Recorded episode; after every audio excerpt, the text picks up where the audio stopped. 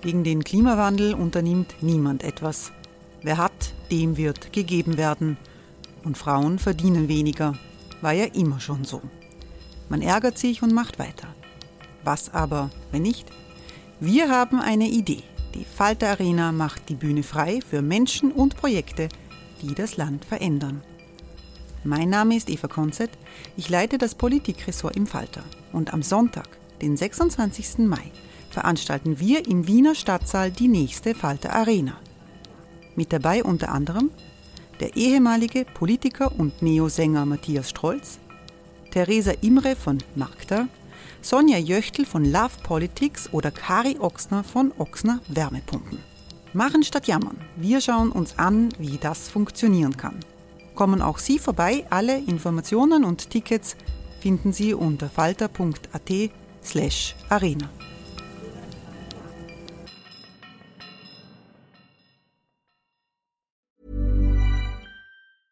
Als ein Kleiner war ich immer in der Badwanne, bis ich groß war. Und plötzlich schwimme ich in der kalten Donau und die Leute haben Angst vor mir. Aber zum Glück nicht alle. Ein paar haben mich geredet, weil sie gewusst haben. Er ist ein scharfer Zahn, aber ein gutes Sö. Sie hörten Hans Krankel als Krokodil Bobby. Wir geben Tieren eine Stimme. Tierschutz Austria. Mehr auf tierschutz-austria.at.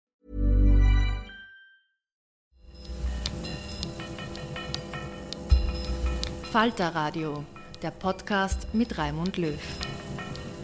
Sehr herzlich willkommen, meine Damen und Herren, im Falter.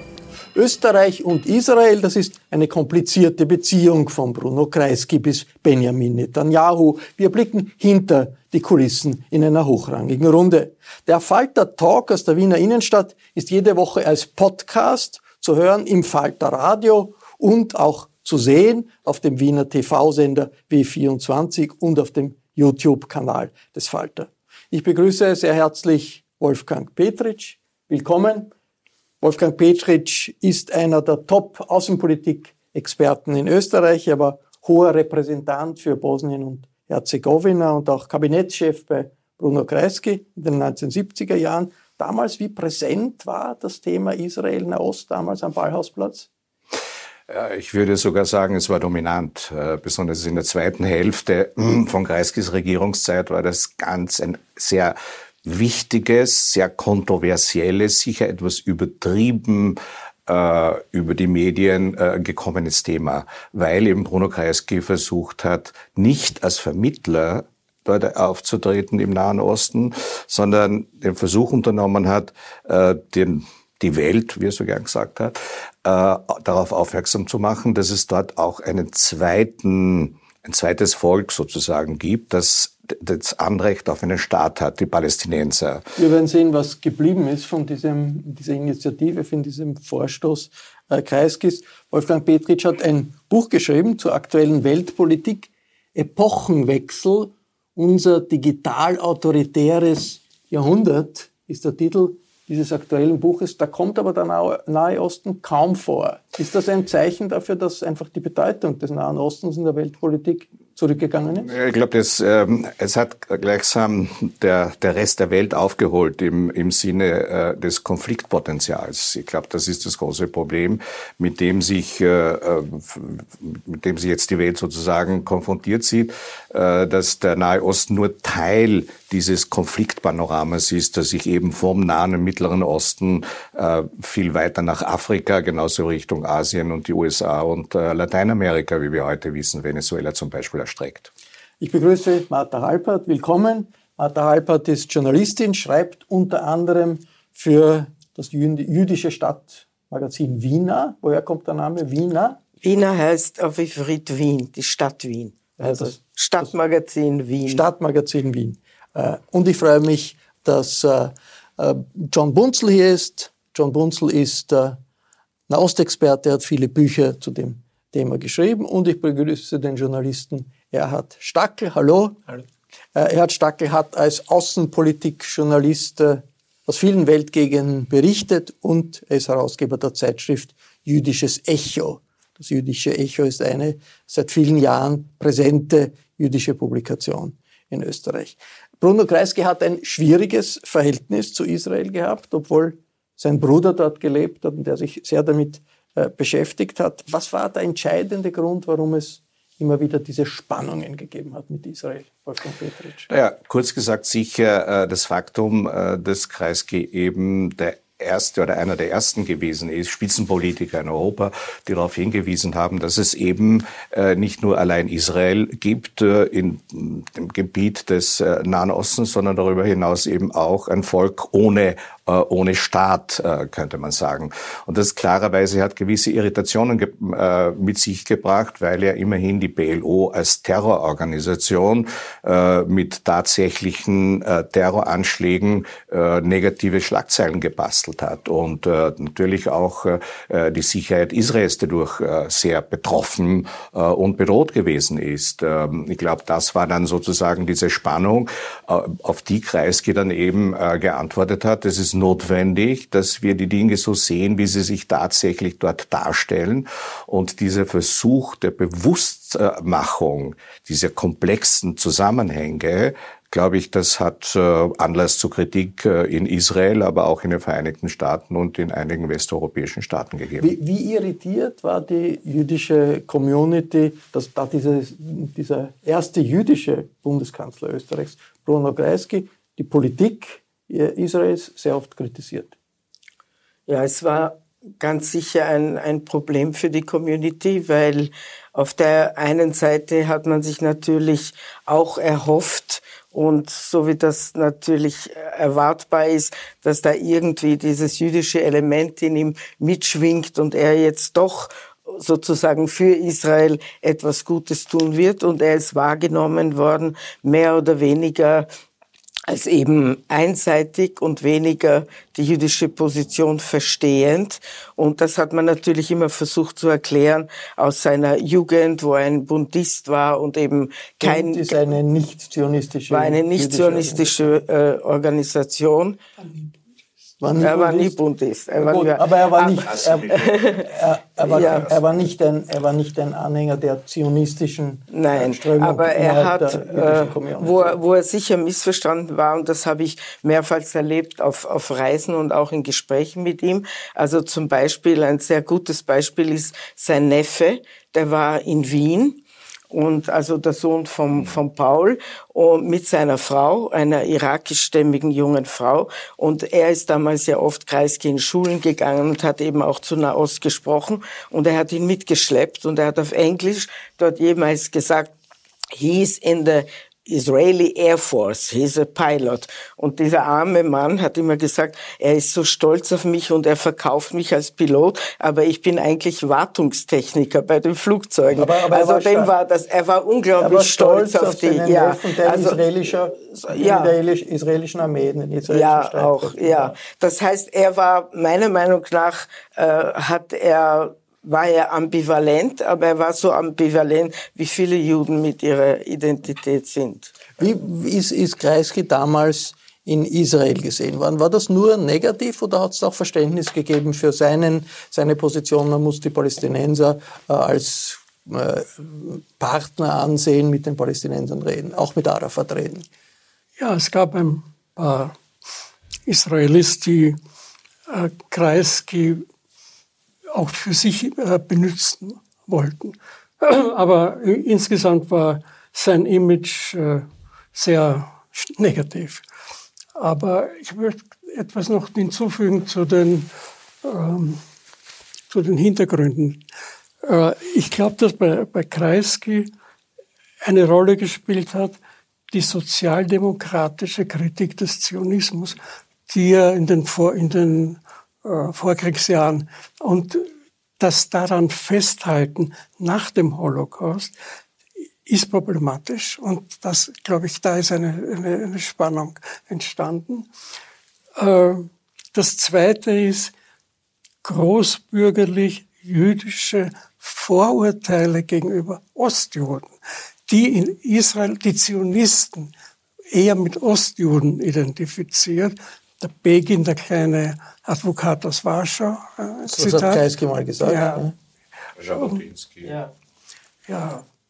Und ich würde noch, äh, es ist klar, zum Beispiel bei den Oslo-Verträgen hat man hier gemeint, das sei eine Frucht der Bemühungen von Kreisky Das waren die Verträge zwischen der PLO und Israel zu einer Zwei-Staaten-Lösung zu kommen. Ja. ja. Äh, da glaube ich, gibt es keinen direkten Zusammenhang. Das, ist eine, das war eine Selbstüberschätzung der Österreicher. Herr Stackel? Ja, also es war ja äh, Franitzky, seine berühmte Rede in, in, in Israel äh, 1993 und dann 94 Gestil. Es haben dort die äh, Gesprächspartner von der äh, sozialdemokratisch geführten Regierung in Israel schon gesagt, dass hier Kreisky äh, im Zusammenhang mit den Palästinensern äh, in vielen schon äh, Richtiges angesprochen hat. Vielleicht viel zu früh, hat man gesagt. Ja. Das wäre damals noch äh, nicht in Israel in der Öffentlichkeit vertretbar gewesen oder, oder hätte entsprechend Echo gewonnen. Ah, das war aber eine vorübergehende Erscheinung, würde ich sagen. Das war gerade rund um die Oslo-Verträge, gab es dann plötzlich, man sagt, na so, so falsch ist er nicht gelegen. Ich wollte nur noch sagen, 1970, ja, weil jetzt gerade Staatsbesuch von Van der Bellen in, in Israel ist, Best Relations Ever war damals eine Schlagzeile von der Jerusalem Post 1970. Ja? Also das heißt, dass Kreisky, als Kreisky gerade kam, Bundeskanzler ja, geworden. Erst ab 74, 75, da gab es von der sozialistischen Internationale sogenannte Fact-Finding Missions äh, in Israel und im Nahen Osten erste Begegnungen mit Arafat. Dann hat das also diese Verschärfung begonnen und natürlich 1973 dieser der äh, Anschlag in Machek in Österreich. Das waren also die Punkte, aber zu Beginn der, der, der Kreisky-Ära hat man in Israel in den Medien gesagt, wunderbar. Sie haben das gesagt, Kreisky war in seiner Jugend Sozialdemokrat, war in der sozialistischen Arbeiterjugend, er war nicht in der zionistischen Jugend. Jetzt gibt es eine große Diskussion, auch in Österreich. Wie ist das mit Antizionismus und Antisemitismus? Äh, Benjamin Netanyahu hat bei der Pressekonferenz mit dem Bundespräsidenten äh, in Israel gesagt, also er ist ganz froh, dass Österreich engagiert ist gegen Antizionismus und Antisemitismus, das ist alles das Gleiche. Ist das so? Wolfgang Also das ist eine sehr große äh, Vereinfachung und äh, ist einfach entspricht wirklich nicht den Tatsachen. Ne? Ähm, äh, John Brunstler hat ja bereits darauf hingewiesen, dass es eben in den 30er Jahren eine sehr intensive Diskussion gegeben hat an, äh, über den Zionismus und äh, dass besonders progressive Kräfte, Linke, sagen wir mal so, äh, sich sehr stark gegen diese Art von Nationalismus gewendet haben. Ja. Also für, die, für die Linken war das eben ein war, war Nationalismus. Nationalismus war generell äh, abzulehnen und aus dem Grund war man eben auch kritisch gegenüber. Wenn man das heute so in einer Sache sieht, dann ist das einfach nicht nur historisch falsch, sondern natürlich auch in der Analyse äh, äh vollkommen dagegen, äh, daneben. Es ist natürlich ein Schutzschild für eine Regierung, die extrem rechte Regierung, die es jetzt in, äh, in, in äh, Israel gibt, die damit versucht auch, und leider spielt da unsere Regierung mit, äh, hier diesen Zusammenhang zu befestigen. Die Konferenz, die vor kurzem hier in Wien stattgefunden hat, hat ja auch, ist ja auch ausgegangen von dieser Gleichsetzung von Antisemitismus und Antizionismus. Und ich halte das für eine sehr bedenkliche äh, Entwicklung, weil damit eigentlich der, äh, der Antisemitismus, der ein Rassismus und das wirkliche Krebsübel äh, Europas ist, verharmlost wird. Also Antizionismus ist eine politische Position gegen ein politisches Projekt, Kritik an einem politischen Projekt. Antisemitismus ist einfach Rassismus wo, gegen, wobei, gegen wo, Menschen, wo, ge gegen Juden. Aber es gibt nein, vielleicht auch ist, ja, Überschneidungen. Ja, ja also Deshalb wollte ich gerade sagen, es gibt natürlich nein. Überschneidungen, aber die halten sich sozusagen sagen. Nein, okay. Also die Überschneidungen. die Überschneidungen. Ich würde sagen, äh, es ist natürlich, es sind natürlich kann man es intellektuell und analytisch in zwei Blöcke teilen. Wo sich es überschneidet, ganz klar, ist, dass sich der Antisemitismus, antisemitischer, Antizionismus, antisemitischer Stereotypen be bemächtigt. Das heißt, wenn man ich glaube, um auf die Sozialdemokratie äh, und, und kreislich zurückzukommen, es war die Sozialdemokratie, äh, die, die sozialistischen Politiker waren enttäuscht, dass Israel nicht das Kibbutz linke Projekt geworden sind, das sie sich in Europa erträumt haben. Der Kibbutz ist kapitalistisch geworden. Also Israel hat sich irgendwo hier entwickelt, dass die Sozialdemokratie sozusagen nicht ihre Träume, die sie in Europa geträumt hat, erfüllt hat. Und da kommt, kommen diese zwei Faktoren zusammen, dass der Antizionismus in sehr, sehr starker Form die Formulierungen und die Stereotype verwendet, die der Antisemitismus seit Jahrtausenden hat, in der Sprache und, und in der Ausformung. Israel ist natürlich ein Staat und als Staat muss man sich natürlich auch der Kritik äh, aussetzen und den Kriterien, den Kriterien konfrontiert sein, die es international gibt. Äh, inwiefern ist Antizionismus da ein Schutzschild mehr für den Staat Israel oder mehr für Antisemiten, die sich halt verkleiden als Leute, die einfach nur den Staat Israel äh, kritisieren. Erhard Stackel. Ich glaube, die Situation hat sich in den letzten Jahren noch einmal kompliziert, ja, weil es gibt jetzt tatsächlich ja eine Boykottbewegung gegen Israel, diese BDS-Bewegung, die sagt, wir kritisieren Zustände in Israel, aber es führt letzten Endes dorthin, dass also Israel das Existenzrecht abgesprochen wird. Und es gibt äh, Aussagen, ja, es, und es gibt Aussagen aus diesem Bereich, wo es heißt, also Gaza ist das Warschauer Ghetto von heute und ist ein Konzentrationslager und solche Dinge. Und es wird also in einer, mit einer Vehemenz äh, hier in Frage gestellt, was die Grundlagen des Staates Israel betrifft dass es, und es gibt ja so eine sogenannte Arbeitsdefinition über, über äh, Antisemitismus, dem auch die Österreich beigetreten ist. Und dort steht also, dass es Hass gegen Jüdinnen und Juden und auch Eigentum und Gemeinschaftseinrichtungen von Juden davon betroffen sein können. Und das wird also von vielen so interpretiert, dass also auch äh, ein äh, Hass gegen Israel, wenn es jetzt Hass ist und nicht Kritik, äh, damit also gemeint sein kann. Aber auf der anderen Seite, ich, meiner Meinung nach, österreichische Politiker und österreichische Kommentatoren sollen sich zurückhalten mit der Kritik an, an, Israel. Wir haben also sehr viel noch aufzuarbeiten. Mura zum Beispiel, das war schon in den 60er Jahren. Nazi-Verbrecher. Ja, jetzt also prämiert der Film. Damals gab es große Demonstrationen in, in, in, in Israel. Hey, it's Ryan Reynolds and I'm here with Keith, co-star of my upcoming film If, only in theaters May 17th. Do you want to tell people the big news? All right, I'll do it. Sign up now and you'll get unlimited for $15 a month and six months of Paramount Plus Essential Plan on us. Mintmobile.com slash switch. Upfront payment of $45 equivalent to $15 per month. Unlimited over 40 gigabytes per month. Face lower speeds. Videos at 480p. Active Mint customers by 531.24 get six months of Paramount Plus Essential Plan. Auto renews after six months. Offer ends May 31st, 2024. Separate Paramount Plus registration required. Terms and conditions apply if rated PG. Das war schon so lang vor Kreisky gab es da Probleme mit Österreich. War nicht der einzige, aber äh, mehrere solche Fälle. Und wenn man, wenn man also von Österreich aus, glaube ich, aber das von anderen Ländern, zum Beispiel die Briten und andere, haben immer wieder so sehr scharf kritisiert, die Regierung, so wie es halt gibt an Politik. Das ist das eine.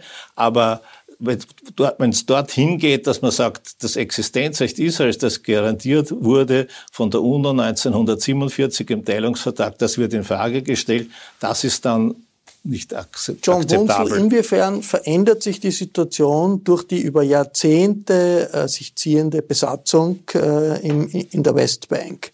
Da gibt es äh, äh Kritik, äh, die, die sagt, okay, das ist eine Apartheid-Situation, die in der Westbank entsteht. Äh, verändert das den Charakter Israels, diese über Jahrzehnte dauernde Besatzung? Ich möchte noch zu dem Vorhergehenden sagen, dass die Frage ist immer, wer sagt was und warum.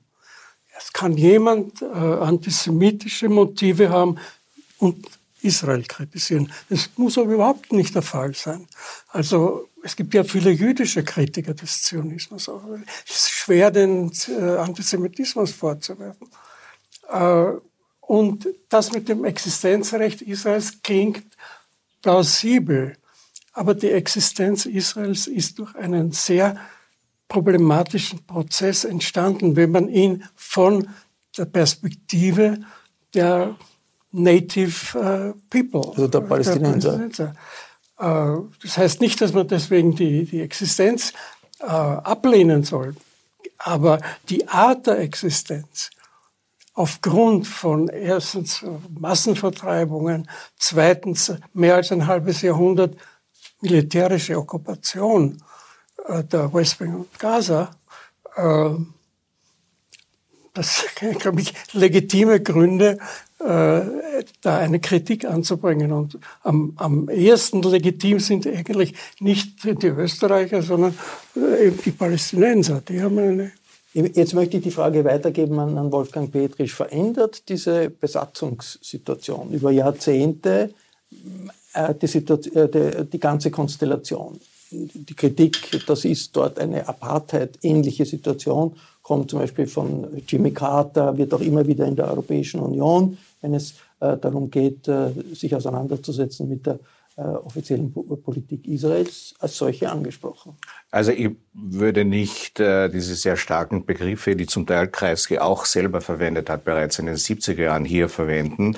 Äh, ich glaube, dass man hier wirklich viel sensibler, besonders als Österreicher, und da gebe ich dir absolut recht, wir haben hier eine besondere Verpflichtung ja, und eine besondere Aufgabe, äh, besonders sensibel auch hier vorzugehen. Aber ein Faktum ist halt, dass man eine Lösung ohne äh, einen Kompromiss mit den Palästinensern in der Region nicht zusammenbringen wird. Also wenn man sich für ein äh, für die Existenz Israels einsetzt, ja, dann muss man einfach auch einen Beitrag leisten zur Lösung dieses Konfliktes. Und das macht, das macht zum Beispiel auch die Europäische Union natürlich, ja, die klarerweise stärker, und auch das könnte man kritisch äh, vermerken, äh, die palästinensische Seite materiell, finanziell äh, unterstützt, ja, weil es äh, dort eben so ein, ein Ungleichgewicht natürlich herrscht, ein politisches, ein ökonomisches äh, und so weiter.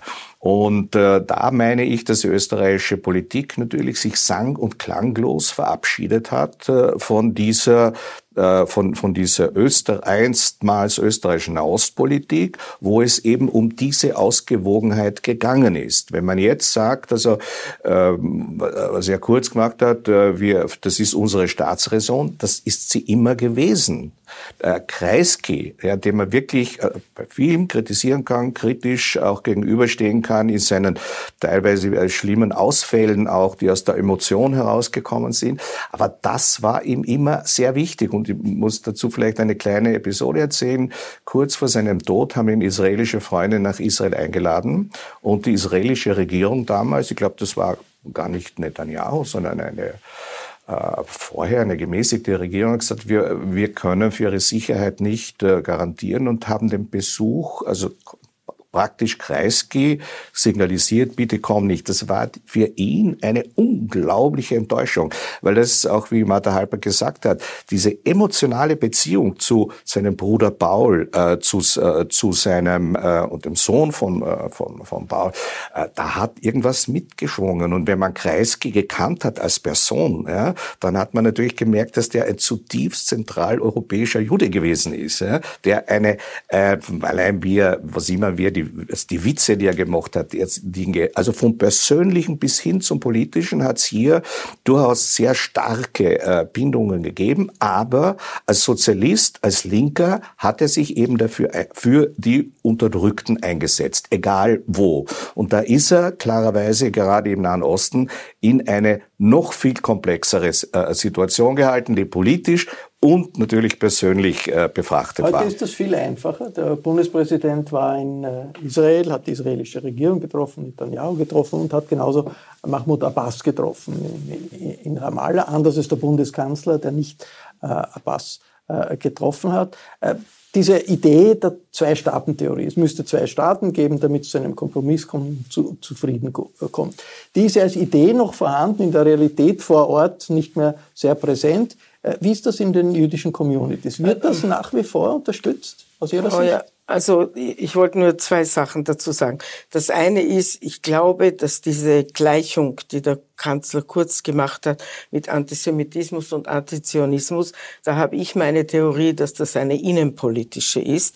Es soll der Community, die der FPÖ gegenüber sehr ablehnend, um es weich zu sagen, äh, steht, signalisieren, dass man versucht, also ich bin der Meinung, dass die Regierung versucht, über die Israel-Freundlichkeit sozusagen rückstrahlend auf die Jewish Community zu sagen, das ist ja unser aller Interesse und es geht nicht nur um die kleine Gemeinde, sondern es geht um, um das Große. Er findet ja auch tollen Anklang. Eben, ja, genau das, das meine ich. Aber passiert. es hat für mich innenpolitische Motive. Also es ist gar nicht, es ist toll, wenn er in Jerusalem oder Amerika seinen Applaus dafür kriegt, aber ich glaube, es ist nicht nur um die FPÖ mitzuwaschen, sondern vor allem es ist die Botschaft an die jüdische Community zu sagen, wir sind eher auf eurer Linie und wir sind pro-israelisch und sie emotional mit der pro-israelischen, sage ich jetzt einmal ein bisschen frech, Masche äh, zu kriegen. Als Kritik eigentlich nicht vorgesehen. Nein,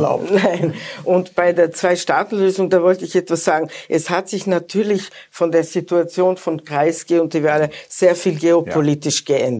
Wir haben heute sechs Golfstaaten, von denen drei offiziell, also nicht offiziell, aber inoffiziell schon mit Israel Kontakt haben.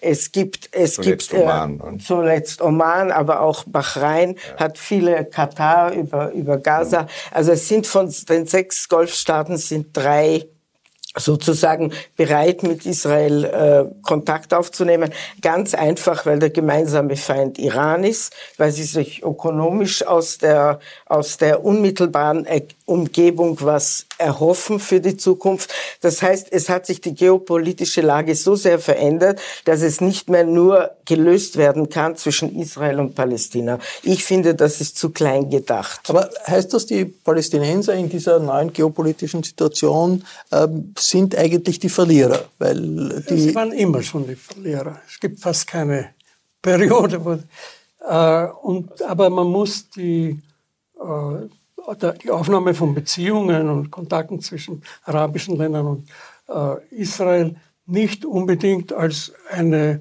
Ablehnung der Zwei-Staaten äh, Theorie verstehen. Das, das eine hat mit dem anderen nicht direkt zu tun. Nein, der Frieden habe ich gemeint. Ja, Richtung, na gut. Welcher ja. Frieden? Die äh, wirkliche Schwierigkeit, sich eine Zwei-Staaten-Lösung vorzustellen, ist die Zersiedelung des Gebietes, auf dem ein palästinensischer Staat hätte errichtet werden. Und auch heute wird auch, äh, auch von Progressiven in Israel viel weniger von der Zwei-Staaten, natürlich auch. Aber es gibt dann schon das, dieses Modell einer, ein Staat mit, mit gleichen Rechten für beide. Also da müssten die, die Palästinenser in den besetzten Gebieten das Wahlrecht in die Knesset haben. Ja, so ja. ähnlich. Wenn es ein, ein, ein gemeinsames politisches äh, Gebilde wird, das ist momentan vollkommen utopisch, weil das Gegenteil geschieht. Die israelische Herrschaft über das gesamte Gebiet wird verstärkt, die Kolonisierung geht fort jeden Tag und die, die Ungleichheit auch. Also das geht in eine andere Richtung. Ist, ist es noch realistisch, die zwei, einen palästinensischen Staat, wenn doch große Bereiche von äh, israelischen Kolonien äh, kontrolliert werden? Jetzt ist also der, der sogenannte Friedensprozess äh, ist erstarrt und es geht nichts weiter schon seit längerer Zeit. Das führt natürlich automatisch dazu, dass andere Ideen aufkommen. Nicht? Ich würde nur kurz sagen, von israelischer Seite sagt man zu den äh, Siedl zur Siedlungsproblematik, in äh, Gaza gibt es seit 13 Jahren keine Siedlungen mehr, aber trotzdem ist dort keine positive Entwicklung, sondern im Gegenteil, die Hamas hat also viel, ist viel aggressiver gegenüber Israel. Aber es ist eingeschlossen, es ist ein, ein Freiluftgefängnis. Ja. Das größte in der, in der, auf der Welt. Es, es äh, ist jedenfalls so, dass es auch auf, aus der Jewish Community in den USA gibt es diese Ideen auf äh, eine gemeinsame Lösung. Aber das, was also konkret am Tisch liegt, und das ist auch jetzt bei diesem Besuch äh, von, von Van der Bellen sowohl in Ramallah als auch in Jerusalem gesagt worden, die Basis ist die, die Zwei-Staaten-Lösung alle warten auf das, was von Trump kommt und von seinem Schwiegersohn. Der hat ja gesagt, wir haben jetzt die ideale, den idealen Plan. Und he went it went into hibernation, hat man gesagt. Ja, also ja, es ist, sollte schon längst da sein, ist total Ob überfällig. Gibt, und es gibt, man weiß nicht, was damit wird. Aber es ist nicht nur also die genannten Staaten, sondern es gibt die Sicherheitskooperation intensiv mit, mit Ägypten im Zusammenhang mit, mit Überfällen von, von, von Islam, ja. am, am Roten Meer und äh, Saudi-Arabien da hat man ja schon gehört, dass da dass auch Dinge in Bewegung kommen, aber was am, am, Boden ist, was schon fix ist, es gibt eine Überfluggenehmigung für israelische Maschinen, was für Israel sehr wichtig ist, weil Indien und diese Gegend mhm. dort als Markt für israelische Produkte bedeutsam ist und das ist ein Riesenabschneider und es gibt da eine Vereinbarung. Was auffällt im Konzert der Nationen, im Konzert der Politiker, ist, dass der israelische Regierungschef Netanyahu beste Freund von Rechtsaußenregierungschefs, äh, bester Freund von Orban, äh, guter Freund von äh, Kaczynski, Salvini, Russland auch, ja. Salvini, guter Freund Putin. von Salvini. Das, das scheint den israelischen Regierungschef nicht sehr zu stören, dass der Herr Orban eine antisemitische Kampagne gegen George Soros äh, geführt hat. Wie, was, was tut das in Europa? Ja, ich glaube, das äh, äh, lässt zum ersten Mal äh, der, den Boykott der FPÖ durch äh, Israel in einem ganz anderen Licht erscheinen. Ja?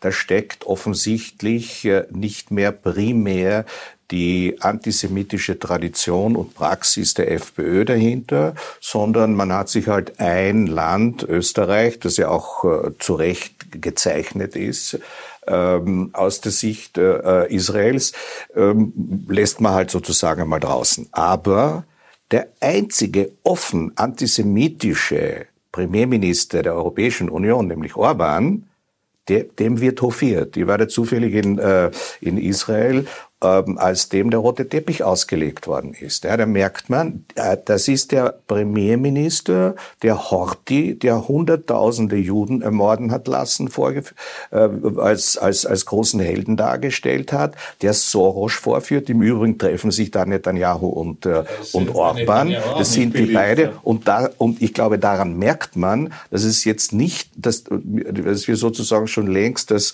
das Post-Holocaust-Zeitalter erreicht haben haben in der aktuellen Politik, weil es hier einfach um ein anderes politisches Projekt geht. Ja, wo, die, wo Orban, Netanyahu, äh, wie immer der Salvini und so weiter, äh, wie immer die heißen, hier auf einer Linie sind. Ja, ich, das sehe ich eine Entwicklung, die natürlich voll gegen das ursprüngliche sozusagen europäische Modell der liberalen Demokratie in, äh, in Israel natürlich gerichtet ist. Ja? Und wir als Regierung haben als rechte Regierung, und auch das kommt nicht ungefähr, sind mit der rechten und rechtsradikalen Regierung äh, in Israel Badi-Badi auf einmal. Es ist eine komplizierte Welt. Das war der Falter-Talk, bei dem es äh, um die Beziehungen zwischen Österreich und Israel und um die Rolle Israels in der Welt gegangen ist. Ich bedanke mich bei Wolfgang Petritsch, bei Martha Halpert, bei John Bunzl und bei Erhard Stackel.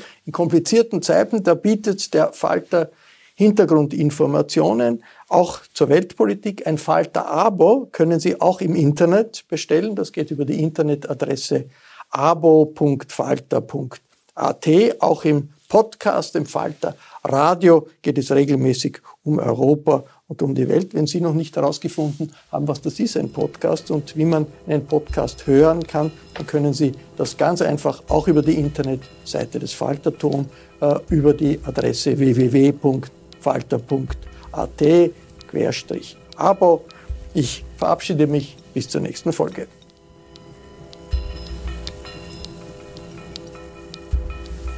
Sie hörten das Falterradio, den Podcast mit Raimund Löw.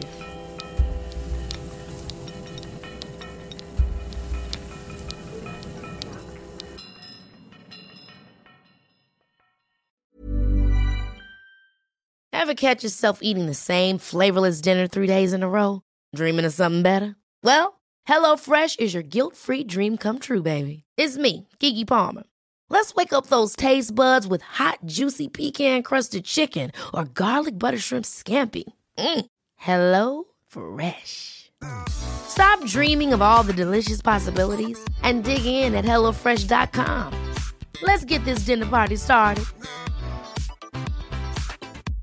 Hey, it's Paige DeSorbo from Giggly Squad. High quality fashion without the price tag. Say hello to Quince.